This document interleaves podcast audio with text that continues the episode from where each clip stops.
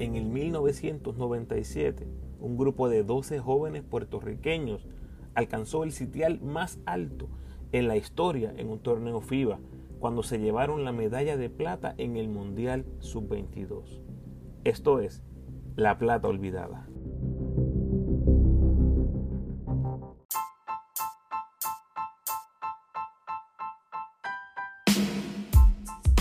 Buen día Corillo y bienvenidos al cuarto capítulo de la serie La Plata Olvidada.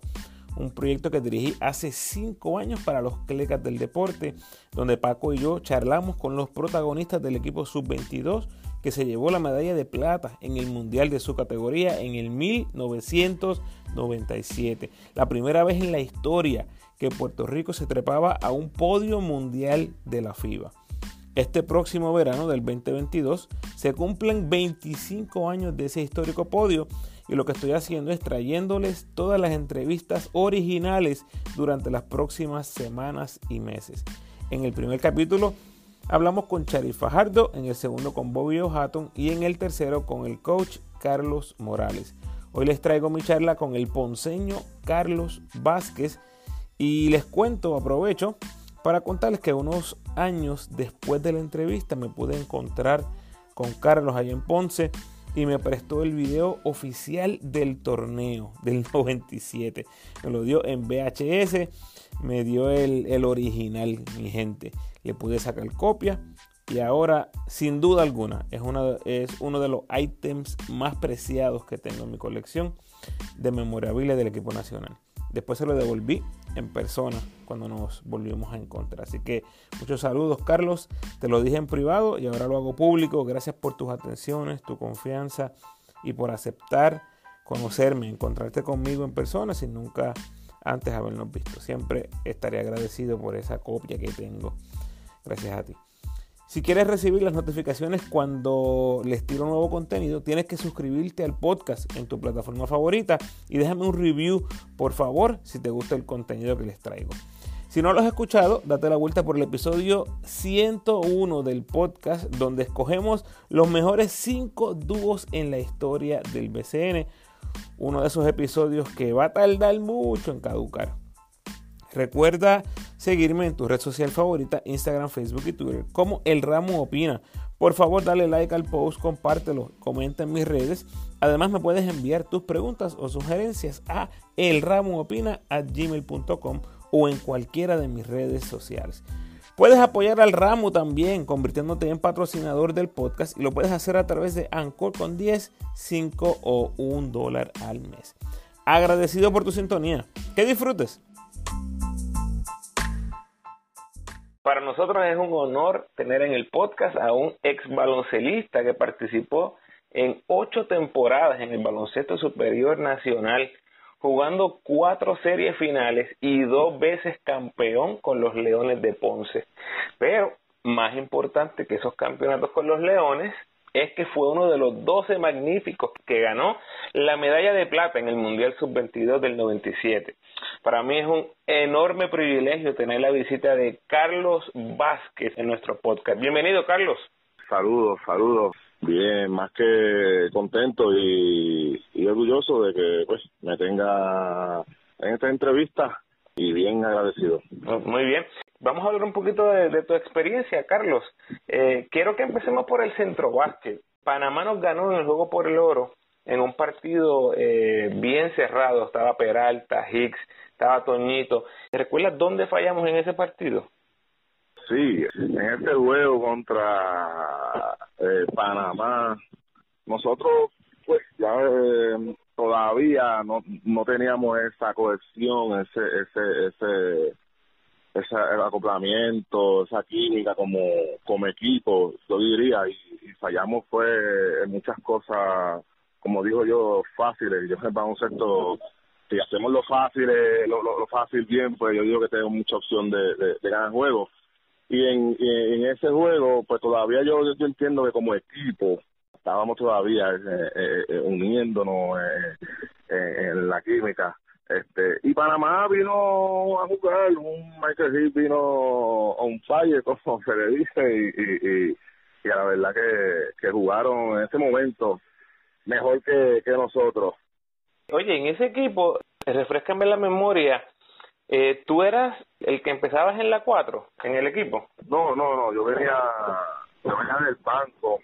Yo casi siempre vine en, esa, en ese equipo del banco. Y aportar, aportar, pues más bien ese, ese trabajo que no se ve en las tablas. Eh, a veces me tocaba pues el juego sucio, como se dice. este Sí, este, y, y nada, y, y, lo más importante es que aceptamos el, el, reto y aceptamos nuestro rol. Eso mismo te iba a preguntar cuando dijiste que tenías que jugar abajo el palo a veces, que recuerdo que empezaste algunos juegos en la 4 y cuántos palos te tiene que haber dado Toñito García de Panamá. No, es un jugador, pues, como todo el mundo ya pues, conoce, bien físico. Y, y pues sí, tuvimos que darnos par de cantazos ahí abajo. Pero eso es parte, eso, eso es parte de eso, la parte de eso. Claro, bueno, ahí adelantan, ganan medalla de plata, adelantan al premundial que se juega en Caguas. Eh, en Caguas sucede algo bien, bien importante porque está ese primer partido contra Estados Unidos en la fase de grupos. Estados Unidos gana 80-78 contra Duncan, Paul Pierce, un equipazo que ellas tenían. ¿Qué recuerdas de ese partido? ¿Qué te dijo ese partido para, el equipo de Puerto Rico? Mira, ese para mí, en lo, en lo personal más bien también, para mí pues en, todos los juegos que tuvimos, ese fue el más importante para mí. Te voy a explicar por qué fue, por la sencilla razón de que jugamos con un equipo de Estados Unidos que yo diría que puede ser eh, un Dream Team a ese a ese a esa, a esa categoría. Con Tim Duncan ya todo el mundo conoce ya la trayectoria de lo que fue Tim Duncan liderando ese ese equipo. So yo creo que ese equipo de Estados Unidos si no diría todo la mayoría se estuvo en, en, en, NBA este y y lo otro fue pues que tuvimos a punto de ganar ese eh, eh, el juego, el primer juego que tuvimos contra contra ellos ahí en Cagua.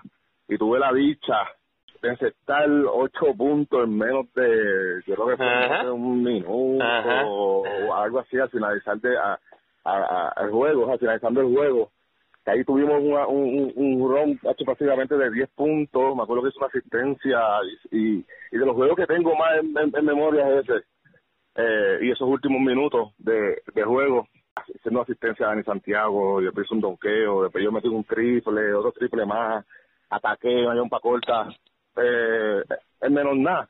Y el juego, pues, eh, estuvimos a punto de, de, sacarlo, pero pues a lo último este no no tomamos la, la, la, mejor decisión digo yo y no digo yo en ese juego después del juego me, me encuentro con con un ex jugador de, de NBA y aquí en Puerto Rico fue dirigente y bien conocido y jugador aquí en Puerto Rico, Butch Y él me dice después del juego, este, esa última tiro tenías que tomarlo tú.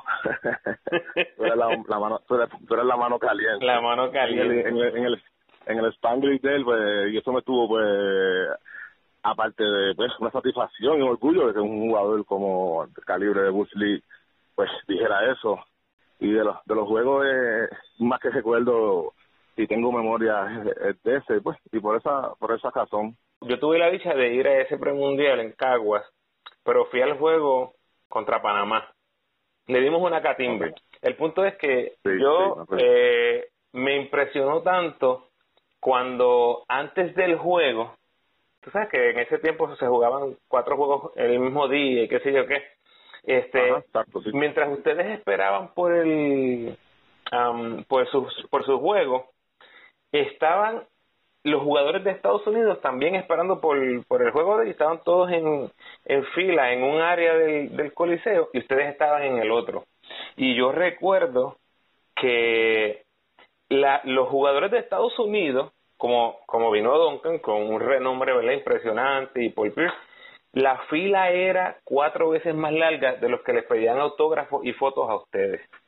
Y eso a mí me envenenó tanto.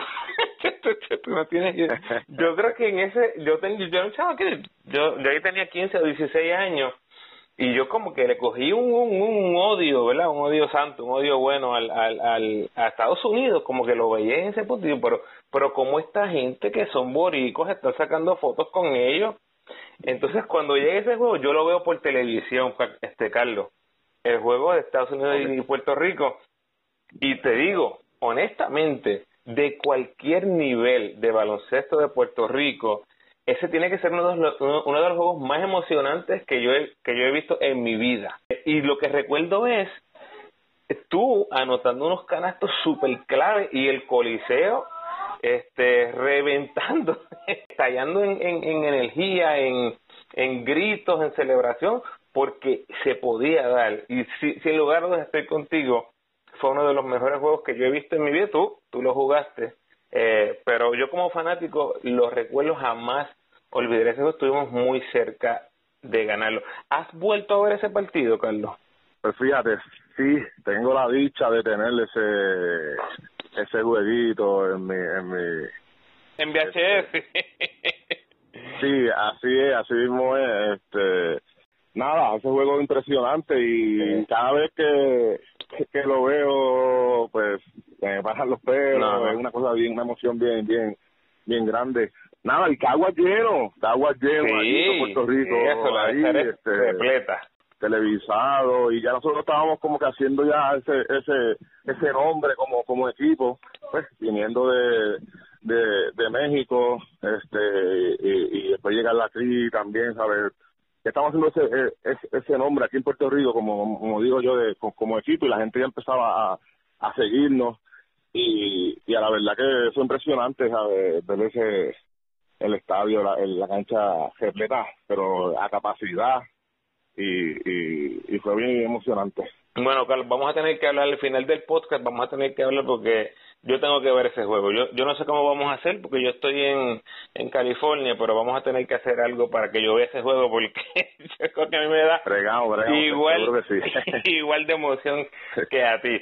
Bueno, este, ¿qué pasa? Eh, eso, eso suena bien bonito todo, pero unos días luego, ese mismo equipo de Estados Unidos nos da una catimba, nos da una, una salsa, como dice el destito. Te pregunto, Carlos, ¿cambió ¿Cambió algo en ustedes el hecho de, por, por haber perdido ese juego tan abultado? Y, y me refiero a la mentalidad, a la psiqui, por de, estar tan cerca de, de, vencerlo a luego perder por tanto. No, fíjate, no, no, no cambió, al contrario. Eh, nos dio más para trabajar y, y, trabajamos más duro, ¿sabes? Después de ese juego, pues nosotros como que hicimos el clic y espérate, ese nivel de esa gente porque hay que, hay, hay, que llegar, hay que llegar a ese nivel, si vamos para el mundial hay que llegar a ese nivel. este Y lo que yo entiendo fue que eso nos dio, nos, nos, nos puso más, más, más concentrados en en lo que queríamos como equipo, porque al principio pues una selección, sub-22, bla, bla, bla, bla, bla, pero de momento como que pues nosotros como que empezamos a, a, a coger las cosas más en serio, ya saber, a saber lo que lo que éramos capaces de, de, hacer como jugadores.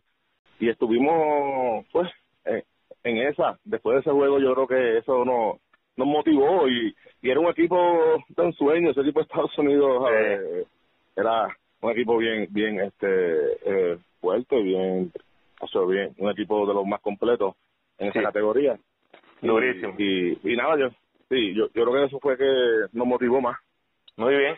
Bueno, vamos a movernos al mundial entonces. Este, cuéntanos, Carlos, ¿con qué experiencia llegabas a ese mundial en el 97, ya sea baloncesto universitario o el BCN? Bueno, yo la experiencia mía pues fue en el en el BCN, yo empecé en el 91 con con Ponce, pero yo ya eh, había participado en, en par de torneos como con, con, Ponce, con Ponce eh, en, en Grecia, ya había ido a Grecia, a Honduras, en torneo de clubes. Entonces eso pues me, me, me daba un poco más pues de, experiencia al baloncesto de, ese nivel. Y llegué y yo creo que aprendí un montón, yo creo que ahí yo aprendí mucho de baloncesto con, con Carlos Morales, ese, ese, ese staff eh, bien preparados, calcaños, siempre estaban pues con nosotros, estuvieron con nosotros eh, eh, bien pendientes. Y nada, y la experiencia pues que me daba Ponce ya en esas finales acá, 92, 93, en esos campeonatos acá con, con, con Ponce, que todavía era un jugador eh, eh, eh, joven y estaba participando y tuve pues minutos gracias a Dios en esa en esa en esas finales. Y eso pues me ayudó mucho. Cuán importante era que todos tenían experiencia en el BCN sí sumamente importante porque el BCN era un, un, una, liga de, de hombres ya establecida entonces nosotros como los más jóvenes pues ya todos estaban prácticamente establecido en el, en el BCN y fue una, una, una, una experiencia brutal, una ayuda a, a, cada uno.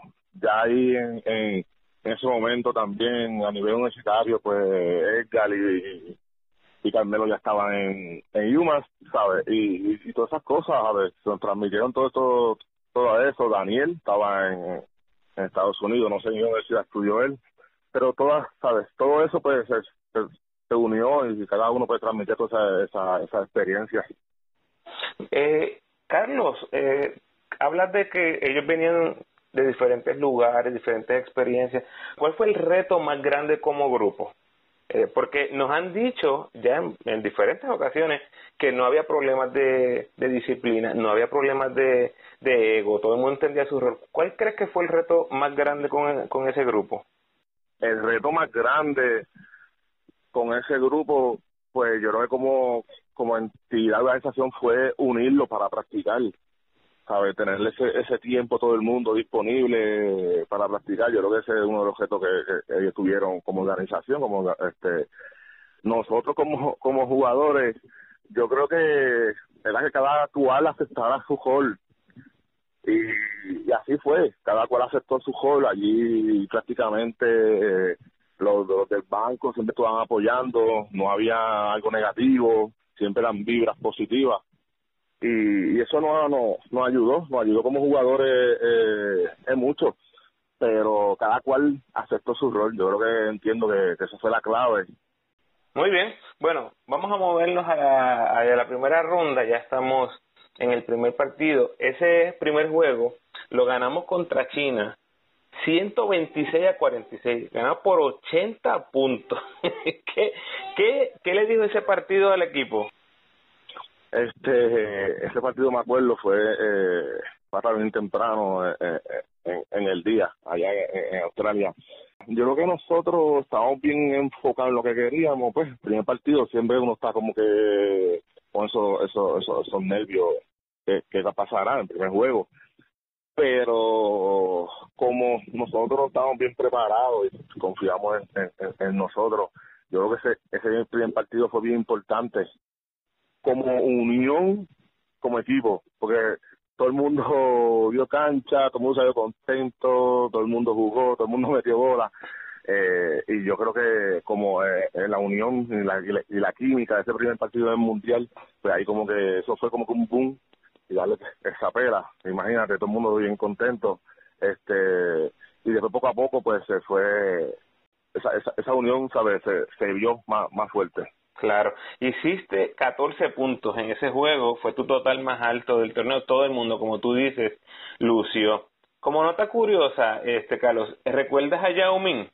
Pues fíjate, yo recuerdo a ese nene grandote, siete y pico ya, este, sentado, no jugaba, pero en el, eventualmente cuando pues, sale y llega yo, ese sí ya un era, yo estaba ahí en, Ajá. 17 este, años tenía. 17 añitos, pero alto y no, pero pues no, no utilizaba mucho, no jugaba mucho, nadie conocía mucho de él. Sí, eh, Carlos, hablas de, de que eras el veterano. Eh, los demás jugadores te veían en el equipo como como, qué sé yo, con ese título del veterano? Eh, ¿Había algún momento que tú les, les aconsejabas o estaban todos más o menos en una edad que eso no hacía falta? Yo creo que no, no, no, hacía falta, todo el mundo estaba ya en una edad y una ya en, una línea ahí ya eh, que, que no, no, eso así como que se veterano y eso, no, hace falta. Yo en ese aspecto pues no, pues yo soy una persona que sí, relajo y esto y esto, pero en ese momento yo un poco más, más, más tímido, más callado o algo así. que, que escuche esto a decirle de embuste, pero, pero sí, a ver. Te van a desmentir por ahí. Ahora, sí, pero no, este, este, todo el mundo ya estaba pues, prácticamente eh, en una edad así, los que, los, los, los purucos, pues ese sí, pues, pues como que nos veía más como nosotros, como los veteranos, y, y nos seguía y seguía los consejos de nosotros mucho, nosotros aconsejábamos mucho, y en ese aspecto pues yo aconsejaba mucho a, a y en ese aspecto pues sí, era como un poco veterano, pero no, cada cual tenía más o menos su, esa edad y este ahí iguales y, cada cual pues sabía lo que tenía que hacer. Ok, ok. Bueno, el segundo juego le ganamos a Yugoslavia 86 75. Fue el partido que más minutos jugaste con 25. Hiciste 6 puntos con dos rebotes, dos asistencias y dos robos. Eh, ¿Recuerdas algo particular de, de ese juego, que fue el, que, el juego que más jugaste? Yo lo que recuerdo ese juego que ese, ese juego, el juego nos dio ese ese ese ese ese, ese, ese boom como, como, como equipo al ganarle a una equipo mundial. A una potencia, una potencia. Una potencia, como exacto. Entonces, eso como que nos dio a nosotros como que ese, ese, sentido de que, ¿sabes? Nosotros estamos, estamos aquí y, y sabemos para dónde vamos, ¿sabes? En, en ese aspecto. En ese juego, Daniel fue uno de los mejores del juego con 12 puntos y 6 rebotes. ¿Por qué Daniel era tan importante en este equipo? Daniel era la pieza clave de ese equipo, Daniel su ofensiva, la, la, ofensiva del, equipo pues se ha jodeado sobre, Daniel. Daniel un, un jugador que de pie dominaba las tablas con buenos movimientos, eh, buena ofensiva y, y el equipo pues eh, la ofensiva fluía a través a través de, de él y se nos hacía fácil a veces porque empezábamos con Daniel en, en, ofensiva y pues tenían que doblarlo y ahí pues los los, los, jugadores de acá del perímetro pues este, podían eh, lanzar más más cómodos. Pero yo yo diría que en, en todos lo, lo, los juegos como tal nadie sobresalía así como tal. Eso fue un, uno, una de las claves también como equipo que que siempre prácticamente en todos los juegos cada cual, ¿sabe? O, o sabe, salía uno hoy y en el otro salía otro con, con, con más puntos y eso, pero cada cual aportaba. Así es, así es, y lo vamos a, y lo vamos a seguir viendo. Dices que Daniel era pieza clave para que los tiradores estuvieran sueltos, que fue exactamente lo que pasó en el tercer juego. Le ganamos a Lituania 96-89 y Travis y Padilla se combinaron para 12 triples. O sea, una, eso fue una fiesta a bombazo limpio. Eh, háblame de este este dúo dinámico, ¿verdad? que viene desde Yumas con un resumen impresionante. Eh, habla un poquito de, de, ellos dos.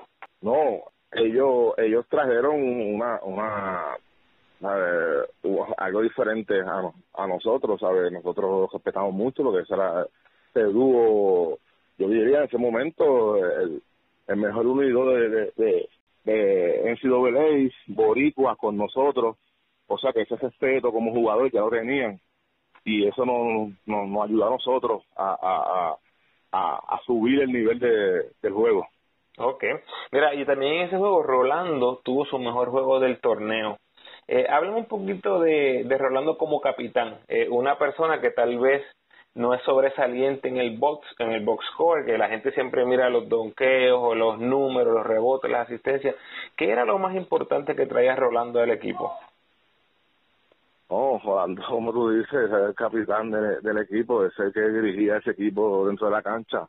Y prácticamente también fuera de la cancha nosotros como, como equipo, él siempre trataba de mantenernos siempre unidos, en bonche, juntos, como se dice, y eso, eso, eso es, eso es un jugador bien importante. Y un equipo, tenerle a un jugador como, como Forando. Forando, ese es el momento dado acá, entonces no, no, no, no, no decían mucho por, Estuvimos juntos, estábamos en la, estuvimos ahí en la, en la, en el sub-22 juntos. Ese era el hoommate mío siempre en todos los, en todos los, en todos los torneos. Okay. Eh, ese era mi partner, ese era mi partner. Allá también, Eh, en el mundial también, era el, el, el compañero de cuarto, el todo, en, en todo, desde que empezamos a viajar con, con Ponce, acá en los torneos de, clubes, siempre fue mi hoommate, siempre, ese, es mi hermanito, es mi hermanito. Qué bueno, qué bueno. Bueno, entonces, eh, después de tres juegos, le ganamos a, a dos potencias europeas y mundiales, y ahí no- no- nos llega ahora Estados Unidos. Le ganamos 74-69 y también Estados Unidos igualmente contaba con un montón de jugadores que eventualmente fueron al NBA, pero Charif fue enorme, estuvo enorme en ese juego, 21 puntos y 12 rebotes, escogió 8 rebotes ofensivos a, los a los gringos, como les decimos, ¿verdad? Este, ¿Qué representaba Charif en este equipo? Sharif era el hombre agresivo, el hombre fuerte bajo la- en la pintura, era un líder en la cancha, siempre estaba bien positivo. Y Sharif, yo creo que ese, ese, ese, ese juego como que lo cogió un poco personal más por Estados Unidos, tú sabes, allá, pues Sí.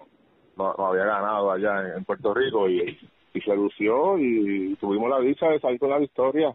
Y Sharif en ese, en ese, en ese equipo era una pieza bien clave, bien clave. el, el mollero, había que respetar a Charif en la Sí. pintura, que estaba bien duro. Sí, Bueno, igualmente saliendo de la banca en ese juego, Fernando Ortiz este, tuvo su mejor juego del torneo con 11 puntos, 4-4 de campo, del tiro libre, 2-2, dos robos. Eh, Fue uno de los últimos jugadores en hacer el equipo, así que eh, fue enorme en esta victoria sobre Estados Unidos, como eh, volviendo a lo que tú decías, en todos los juegos aparecía una persona nueva, ¿no? Que, que, que nos ayudaba. Háblame un poco de Fernando. Fernando siempre eh, entraba con una energía por su, su juego, su explosividad.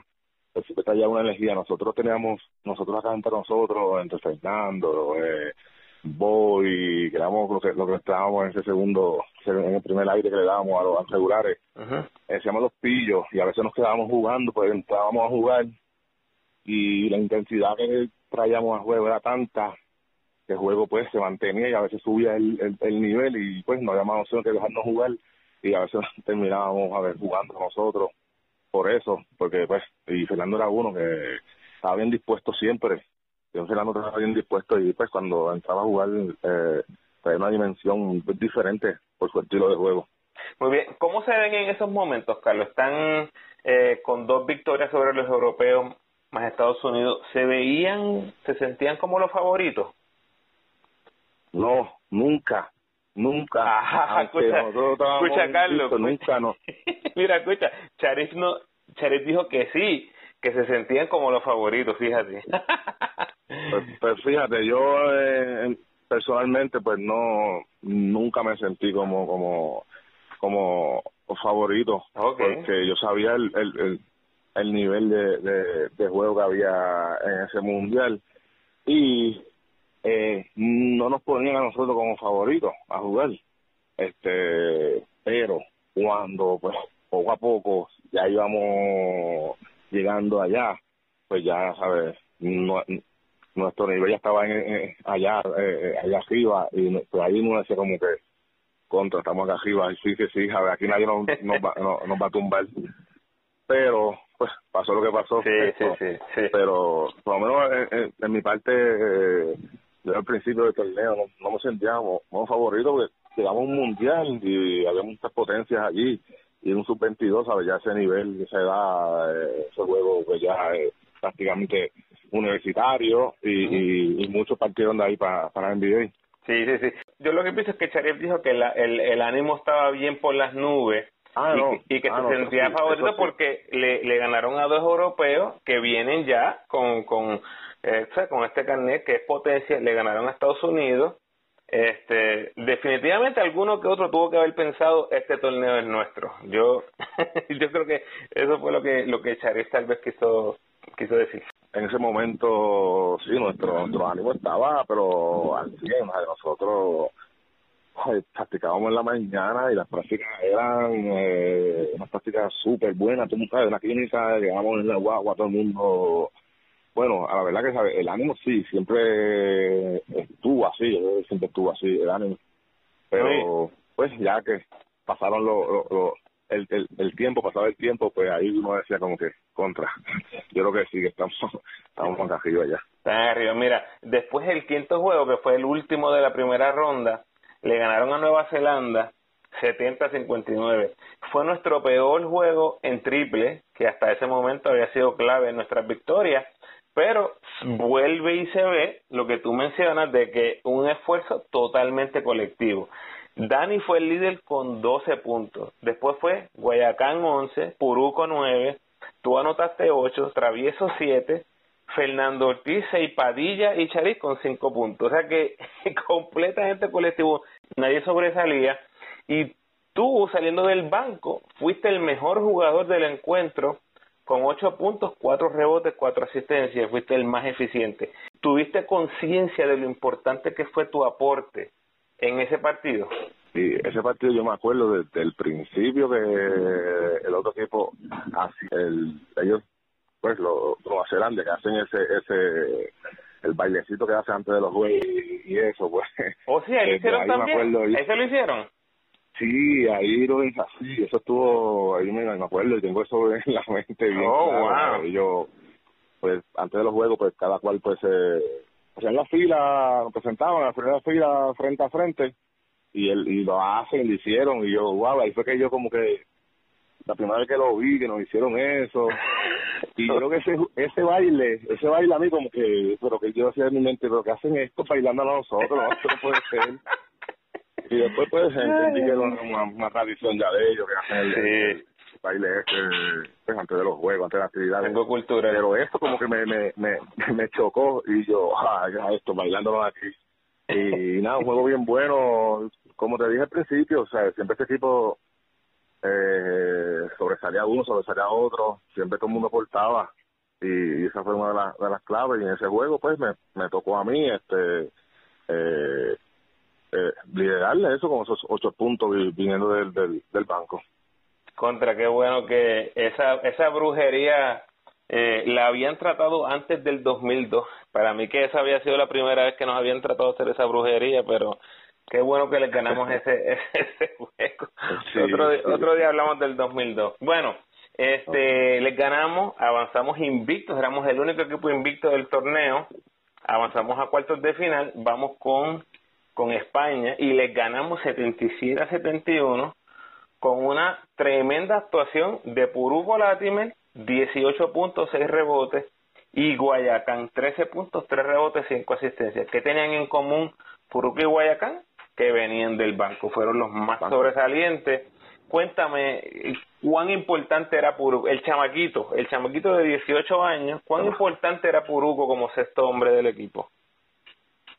Puruco venía, siempre estaba bien fogoso, ¿sabes? su fogosidad, su entrega en el baloncesto, eso es envidiable, ¿verdad? Y él llegaba a la cancha y, y metía ese juego y, se olvidaba, a veces era tan fogoso que a veces pues, perdía la, la cabeza como que se, sí, se metía. Entonces, yo creo que en ese juego contra España, ese juego contra España, ellos, no sé si, ahora, pero en ese momento, yo en, el juego, durante el juego, pues trataron verbalmente de humillarnos a nosotros. Este, oh. y pues, no, sí, nos dijeron un par de cositas así, pues, un poco ofensivas, que yo creo que eso nos ayudó a nosotros a, a a, a darle pastiqueso porque porque yo creo que de los de, los juegos más fogosos y eh, más fuerte y en, aspectos físicos y cantazos y, el mal porque entiendo me acuerdo que se habló mucho durante el juego. Me acuerdo que hubo hasta práctica pues, íbamos a pelear y todo con, con ellos en ese juego yo creo. Este o el juego fue bien bien bien fuerte bien ceñido. Yo no este y, y fue por eso porque ellos pues empezaron a no humillarnos a, ofendernos y nosotros pues Borita fui así no nos no, no nos quitamos no nos dejamos y, y, salimos con la victoria en ese juego Fíjate que no lo había visto de, esa manera porque siempre uno piensa que pues el, en los torneos mundiales pues el inglés es el idioma que, que, que se habla en la cancha, ¿no? Pero en este caso me acabo de fijar que ahí tiene que haberse hablado español a todo fuerte porque ustedes eran este, no el idioma no fue barrera en ese juego o sea que está bien interesante. voy a ver el voy a ver el juego otra vez a ver si puedo ver agarrar un par de cositas más porque ese juego y ese juego fue bien físico y hasta hubo más de pelea y todo ver, fue bien genido bien. Muy bien voy a estar voy a estar pendiente y después, y después te digo bueno están en semifinales contra Yugoslavia, ya le habían ganado, era el juego de la venganza para ellos, otra vez una potencia mundial. Eh, ¿Qué hablaban entre ustedes? ¿Cómo fue esa preparación para este juego semifinal?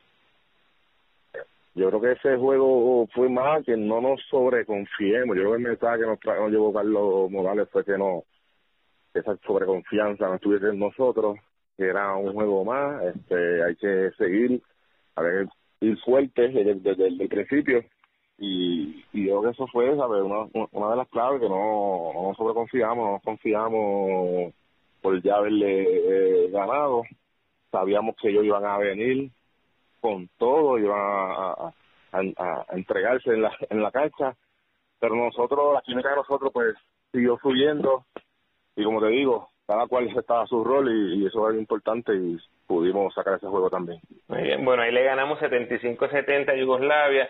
Fue un juego bien cerrado, bien difícil. Los triples de, de, Carmelo fueron los que nos mantenían con vida en la primera mitad.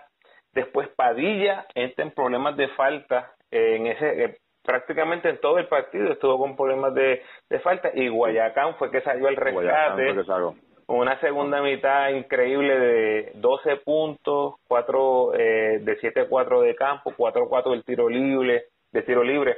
Háblame del, del Guayacán, el Guayacán y el, enorme rol que tenía en este equipo, porque él era el reemplazo de, de Padilla y, y Travieso. Él podía jugar tanto la 1 como la 2, tenía permiso para tirar. Cuéntame un poco del Guayacán. Guayacán era en ese momento el, más veterano de, de, todo el, de todos nosotros en aspecto baloncelístico, ya que él firmó a temprana edad eh, superior. Yo creo que a los 14 fue que firmó Guayacán, 15 años, 14, algo así que firmó Guayacán. O sea que toda esa experiencia, pues, como te dije al principio, ¿sabes? Otra más de, que, que, se huía, que, que traía. Guayacán, lo importante de él, que siempre estaba listo ver, un jugador que siempre estaba listo y él sabía que se iba a quedar jugando porque se entregaba, se metía en juego, se entregaba y, estaba jugando por, por eso mismo, porque pues siempre estaba listo, eh, esperando que lo llamaran y Guayacán, yo me acuerdo que nos sacó de, del hoyo en varias veces con esos bombazos y bien lejos, yo me acuerdo que él metió uno. Creo que fue con España, que me uno, pero pero lejos, lejos, lejos, lejos, lejos. y, y Guayacán siempre sorprendía con esos bombazos. Ya, no, no, no sé realmente cuál fue el triple más importante. Yo creo que en ese juego con Yugoslavia, él mete un triple, así como tú dices, de bien, bien lejos. Y acá esos juegos, nosotros estábamos viéndolo, eso era acá por la, por la madrugada, creo. Yo creo que yo, este, recuerdo haberme levantado qué sé yo, 3, 4, 5 de la mañana a ver esos juegos porque los juegos de cuartos de final fueron los que pudimos ver en televisión. Y recuerdo clarito que nos levantábamos a verlo y ese ese ese ese triple, mira, le quitaban el sueño a cualquiera. Estaba en ese aspecto que estaba hablando de, los, de, los juegos que daban transmitían acá. Hazte cuenta, empezamos a jugar el torneo y no empezaron a transmitir los juegos, sino hasta que empezamos a, a ganar, estamos invictos y vieron, espérate, que aquí está pasando algo. Cierto, cierto. yo seguí, yo seguí esos juegos en el periódico. Lo que decían en el periódico, lo que y era casi siempre un parrafito como de dos líneas, una cosa así bien bien bien ridícula. Y yo decía, pero humano, esto, esto es un mundial. Y cuando vieron que estaban invictos se movieron la televisión para traer y esos juegos esos tres juegos finales fueron los únicos que pudimos ver, por eso es que mencionas lo de, lo de Nueva Zelanda, nosotros nunca vimos eso. Nunca hemos visto un, un video de alguien que estuvo allí o, una foto. este pero me, me resulta bien bien bien interesante. Bueno llegamos a la final Carlos. Llegamos con récord de 7 y 0 7 y 0 este había algún tipo de presión de parte de la federación no no no no en ningún momento. Yo creo que ya la federación cuando nosotros está la día la final ya le dijeron ya muchachos hicieron el trabajo y más que llegar, llenamos más las la, expectativas, yo creo que más de lo que esperaban eh, en ese momento, no ya en la, en la final, y nunca hubo, hubo presión, no, el trato fue fue bueno y, y, no hubo ninguna presión. Fíjate que la, razón por la que te lo pregunto es que años más adelante eh, yo vi como en un sub-22, este, cuando estaba Barea, Peter, este, este grupo, este, algo pasó y llevaron a, a los líderes federativos y llevaron a Flor, les dieron un discurso y yo no sé qué. Y por eso me estaba curioso porque Puerto Rico nunca en la historia había llegado a una mundial, a, a, una final en un mundial FIBA. Entonces no sé si había algún tipo de, de, de no sé, tensión o, o, de que la federación les iba y les, y les, y les dijo algo, pero entiendo que no por lo que tú dices. No, fíjate, no. Siempre eh, estaba allí con nosotros y apoyándonos, siempre apoyándonos y, con vidas positivas, ¿verdad? No, en ese momento no hubo ninguna eh, tipo de presión. Bueno, háblame entonces del, fatídico final, ¿no? Para, nosotros, nuestras esperanzas de oro. Ahí terminaron. ¿Cómo, cómo sucedió el partido desde los ojos de Carlos Vázquez? Yo creo que nosotros, pues, nunca nos encontramos como, como equipo. Yo creo que en un momento dado, pues, perdimos ese, ese, ese centro, eh, esa concentración en, ese juego. Pues, yo creo que hicimos un par de, de en momentos, pues, grasos y, y, se nos fue ese juego aparte de que pues estábamos allí en casa ajena, en la casa de, de ellos, el estadio estaba lleno a capacidad. Este, ¿Crees que fue un factor importante en el, en el juego este, Carlos? Yo creo que no, yo creo que no. Fue más, eh, yo creo que no. Yo creo que ellos nos estudiaron también mucho. Ellos tuvieron que habernos pues, estudiado bastante, pues, sabes que estamos ya muy invistos allá. Eh, nada, ellos en ese momento pues ajustaron, hicieron su ajuste, nosotros pues intentamos, nosotros nunca nos, nos, nos quitamos. Así es el básquetbol. Bueno, quiero llevarte al camerino, pero quiero que vayamos antes del juego. Carlos Morales nos, nos dijo algo bien interesante. Nosotros le, le preguntamos si le dábamos un do-over, algo que hubiese cambiado. Él siente que no les puso mucha hambre a ustedes y que el mensaje antes del juego pudo haber hecho una diferencia en su, en su mentalidad, que tal vez ustedes entraron satisfechos porque ya habían llegado al juego por el oro. No sé si recuerdas específicamente lo que dijo, pero escuchando eso que te digo, que nos dijo Carlos, ¿puedes transportarte a ese momento y cuál fue el mensaje de él antes del juego? Fíjate, sí, fue un, mensaje ya como que ya habíamos, ya como que lo habíamos logrado. Y ahora uno pues dando pues, para atrás y, y pensando estas cositas, pues a lo mejor no, nos quiso decir, pues nos dio la verdad, que habíamos llegado ya allá arriba, no, no esperábamos eh, estar allá. Pero no creo que eso nos haya, eh, porque nosotros estamos bien enfocados y, y, seguimos siempre bien enfocados. Yo lo que fue que después de ahí nos llevaron a comer, me acuerdo, después de ese juego cuando íbamos para la final, nos llevaron a comer y llegamos al hotel tarde y no pudimos hacer la de nosotros. ah, ya, ya, ya, ya vamos a llegar a eso. Bueno, a lo que me refiero porque Carlos Morales dice que él siente que cuando cuando le dimos el do-over, que él regresaría ese momento y él les diría, no hemos ganado nada. Salgan a la cancha a comerse esa gente, a matar a esa gente, no hemos ganado nada. Eso es lo que él decía que tal vez él hubiese hecho en diferente. Bueno, eh, bien interesante. ¿Sabes que quería hablarte de eso porque Bobillo nos contó que todo el torneo se estuvieron escapando por la noche. Él dice, cuando hablas con los muchachos, pregúntale, Charis no, no nos dijo esto, pero Bobillo sí nos dijo este, que se escapaban todas las noches y que siempre ganaron los juegos. Se escapaban y ganaban, se escapaban y ganaban. Entonces, el último, el juego por el oro, no se escaparon y perdieron. Cuéntame de eso, Carlos. Eso fue así. Char, Chari no se escapaba. oh, no eran todos entonces. No eran todos, no. no que, que, ser justo en esto. Y, era, era el corillo del sur, el corillo del sur. Eh, era más que más que el corillo del sur, era un corillo bastante grande. Okay, éramos mucho, mucho, pero siempre había uno que otro este, se quedaban y no, y no, y no salían. Pero nosotros, eso fue cierto, sí, nosotros toda, bueno, me acuerdo bien que el, el cuarto del, del, del, del, del junta y la planificación era el cuarto mío y con el de Jonando, cerca de una, oh, de una puerta de emergencia Oh. salíamos por ahí, dejábamos una, una, una maderita en la puerta de emergencia para que no se dejara, para poderlo saber. Oh. por allá, para que. Es una técnica que nosotros teníamos. ¡Wow! tipo película, tipo película.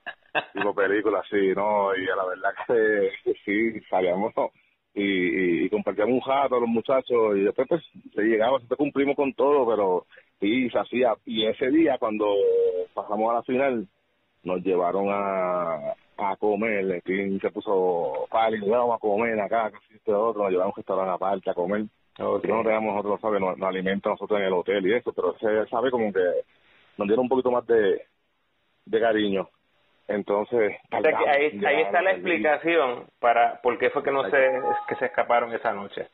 Ahí está la explicación, sí, porque un poco tarde al hotel, entonces ya tarde tarde, que y como que dijimos, pues vamos a quedarnos. y pensamos, pues mañana tenemos ese juego final, vamos a quedarnos, ya tarde para salir. O sea que hubo, hubo pues la reunión como quiera, pero decidieron portarse bien. eso, eso, no podía faltar, esa reunión no podía faltar, siempre estuvo esa reunión ahí y, ahí decidimos qué íbamos a hacer y, y no, decidimos no, no, no ir, quedarnos, tranquilito, tranquilito, pues, y mira, eh, pero nada, estoy acá relajando, dice las cosas, claro. pasan, pero... Claro, cuando se lo contamos al coach, él como que como que no le dio muchas gracias, pero, pero no, bueno, ¿sabes qué? Que no, que, es que no, yo creo que él nunca se, enteró de eso. No, estoy diciendo que se, pues. se, enteró cuando yo se lo dije, cuando le dije que no que nos había contado, ya llevan 20 años, por el regaño va, ¿viste, Carlos? El regaño va como que... no, el regaño va así, no, eso, eso... No, y lo más increíble que teníamos que esperar que, que Tim se viviera, porque Tim era el otro cuarto de nosotros, lo de nosotros, oh. ¿Estaban conectados los cuartos? ¿Había una puerta que estaban conectados o no? Este no, no, no. Ok, eran, eran cuartos individuales. Bueno, eh, además de además de esa anécdota, Carlos, ¿hay alguna otra anécdota que quieras compartir con nosotros? Que ahora sí, no, no, te acuerdas. Yo está bien. que en una en, en una fuimos nos, nos dieron un torneo, hay un día libre y ese día libre nos fuimos para el zoológico, me acuerdo. Y, y eso fue unos días bien muy emocionante porque nosotros parecíamos nenes chiquitos allí en el zoológico, los canguros, viendo canguros, emocionados, viendo canguros, y, como loco viendo canguros, y todo el mundo preparándose de los canguros. Pero aparte de eso, no, no recuerdo así. O sea que... Ay, verdad, ay, ay, pero pues que no puedo decir así, pues no, hay que, hay que hace uno con ella. O sea que en algún lugar por ahí, en una caja guardada, hay una foto de Carlos Vázquez con un canguro con un canguro, sí, sí. Hay que, Buscar, hay que buscar eso. Pues. Fíjate, no, en estos, en estos días, esto, esto como que pues, conecta, pues en estos días yo, yo estaba recogiendo, yo soy este maestro y, y, y mi escuela este cerraron, entonces yo estaba recogiendo las cositas que tengo, tenía en la escuela y uno de los, que yo tengo en la escuela que siempre lo llevo a donde a mi salón y siempre lo pongo ahí es la, la premiación de de, del mundial cuando están premiando que esa foto salió en primera plana en el día. Este y la tengo siempre con, conmigo la tengo ahí y, y, ahora que tú pues acerca para hacer una entrevista con que todo como que está cayendo ahí esos 20 años están llegando ha llovido ha llovido Carlos par de, huracanes. La verdad es que nos encantaría tener esa esa foto, este, no sé si si te es posible y le sacas una foto y nos las envías para para tenerla estaría bien chévere. Sí, seguro que sí, seguro que sí. Este, tengo esa foto la tengo. Bueno, ya... portada en agosto, agosto ah, 97. Exacto. Así. Bueno, ya ya para concluir, Carlos, este, ¿dónde tienes la medalla de plata del mundial? Pues la medalla de plata de ese mundial está en el cuarto del hijo mío. El hijo mío, Giancarlo Vázquez, esa la medallita y, la tiene guardadita como si fuese que no se hubiese ganado. como si fuese de... sí, sí, sí, eh, es muy orgulloso pues de su padre este y él pues dio un par de jueguitos así que yo tengo y, y rápido me preguntó y la medalla en ese momento yo la tenía en, en, casa de los viejos míos en el cuarto de, de soltero como dice y y fuimos me hizo ir a buscarla para verla y quedarse con ella y la, la tiene en su cuarto allí bien qué bueno qué bueno eh, Carlos con cuánta frecuencia ves a, los a los muchachos pues fíjate, en estos días vi a Puruco, lo fui a visitar allí a, a Llorén y, compartí con él un jarro. Y estoy viendo con más frecuencia a Guayacán, ya que él pues, está coachando acá, y también soy coach, eh, aquí categorías menores, aquí en Puerto Rico, y, y, y pero veo con frecuencia y, y, hablamos un ratito. A Bobby pues lo aquí eh, de, de Ponce, Claro. Con Bobby lo veo trabajando acá, pero esos tres son los más que, que, he visto en su momento. Bueno, es posible que estemos tarde, pero la verdad es que creo que ustedes eh, merecen algún tipo de, de reconocimiento. Ojalá, ojalá pueda haber algún tipo de encuentro donde se donde se junten, ¿verdad? Yo sé que las cosas no están muy bien económicamente en la federación, pero sería muy bonito. Fíjate, eh, ahora que me llegan esos 20 años y, y, el título que le pusiste de la de la de la de la plata olvidada, cuando lo leí, este, wow, me chocó porque es así, como que además era tan tan tan importante y como que de momento qué pasó aquí, a ver dónde están y, y, choca y, y, no creas que yo pues he pensado mucho en eso y me gustaría. Vamos a ver si ahora a través de esto pues nos, nos unimos y hay un reencuentro y alguien no sé eh, se organiza algo. Sería bien bonito para nosotros y para para la nueva generación también que va subiendo que conozca también de lo que se hizo aquí en el, en el baloncesto. De la historia claro que sí. Único podio en la historia de Puerto Rico en la historia de FIBA, así que esto no estamos hablando de, de cualquier cualquier medallita. Bueno, Carlos, antes de finalizar, cuéntanos dónde estás. Hablaste de que eres maestro, que estás escuchando. Háblanos un poquito qué estás haciendo ahora para aquellos que no saben de ti hace mucho tiempo. Pues, pues soy padre de dos, dos hijos, Giancarlo Vázquez y Lorena Vázquez, 18 y 17 años. Yeah. Eh, ¿Juegan, juegan? Sí, ya están, juegan, sí, en él juega. Este, ya llevo yo 17 años en el magisterio como maestro de educación física. Eh, aparte de eso, pues tengo una organización, Ponce Lion Sport Learning, que es una organización sin fines de lucro que nos dedicamos a, a formar equipos de baloncesto y llevarlo a, a un torneo de AAU en Orlando lo, llevamos allá, le damos clínica, lo formamos acá, buscamos los fondos, lo llevamos allá a ese torneo y, y, y a un jueguito de NBA y ese aspecto que también estamos bregando. Y coachando, yo coachando acá en, en, Ponce con el club Ponce Ponceño y con Ponce Leones. Este, este año no se siente como la semana, hace dos semanas, pues estuve en la final de, de novicio de Puerto Rico.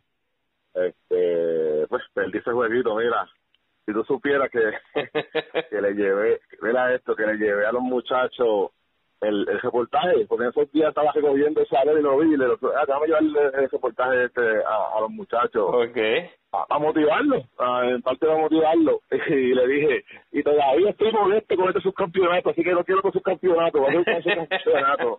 y quedé subcampeón también, no dice, pero pues, ah, es que no, de... al que no le guste el caldo le dan tres tazas.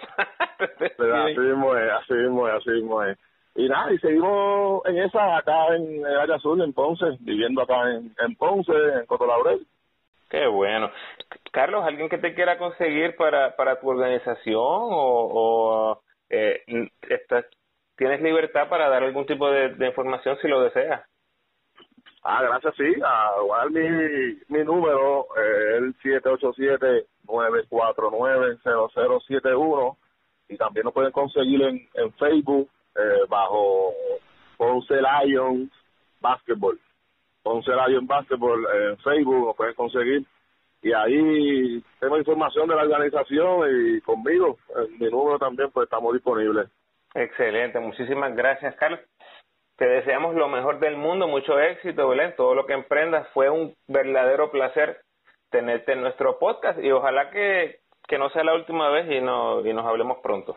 Seguro, seguro, no. Y quiero darte las gracias, ¿verdad que sí? Por, por tomarle tu tiempo para, pues, eh, reunirnos en, otra forma, pues poco a poco estás reuniéndolo, aunque no creas, a cada uno de nosotros. Eh, y para recordar eh, ese momento histórico en el baloncesto de, de Puerto Rico, este, la verdad que estoy bien agradecido eh, que, que esté haciendo esta, esta entrevista a, mi compañero de, ese equipo de su 22 Claro que sí, de verdad que ese equipo marcó mi vida como fanático, ¿verdad? Desde, desde bien temprano. Así que a ti las gracias. Gracias por sintonizar, Corillo, y gracias de nuevo a Carlos Vázquez. Por favor, ayúdenme compartiendo este episodio en sus redes sociales y con todos los fanáticos de Carlos y del equipo nacional de Puerto Rico que conozcas. La semana que viene les comparto los capítulos con Guayacán y Fernando Ortiz, así que pendientes por ahí. Obviamente te invito a que te des la vuelta por mi biblioteca de podcast donde encontrarás episodios con información valiosa de la historia de la selección, análisis de torneos del equipo nacional, análisis del BCN, todos sus equipos, entrevistas e historias espectaculares de figuras del básquet puertorriqueño y mucho más. De todo un poco, siempre hablándoles del básquet puertorriqueño. Como siempre te invito a que te suscribas al podcast, déjame un review excelente en Apple Podcast, por favor, y también puedes rate the show on Spotify. por favor, sígueme en tu red social favorita, Facebook, Instagram o Twitter. Y hasta la semana que viene. Gracias por tu sintonía.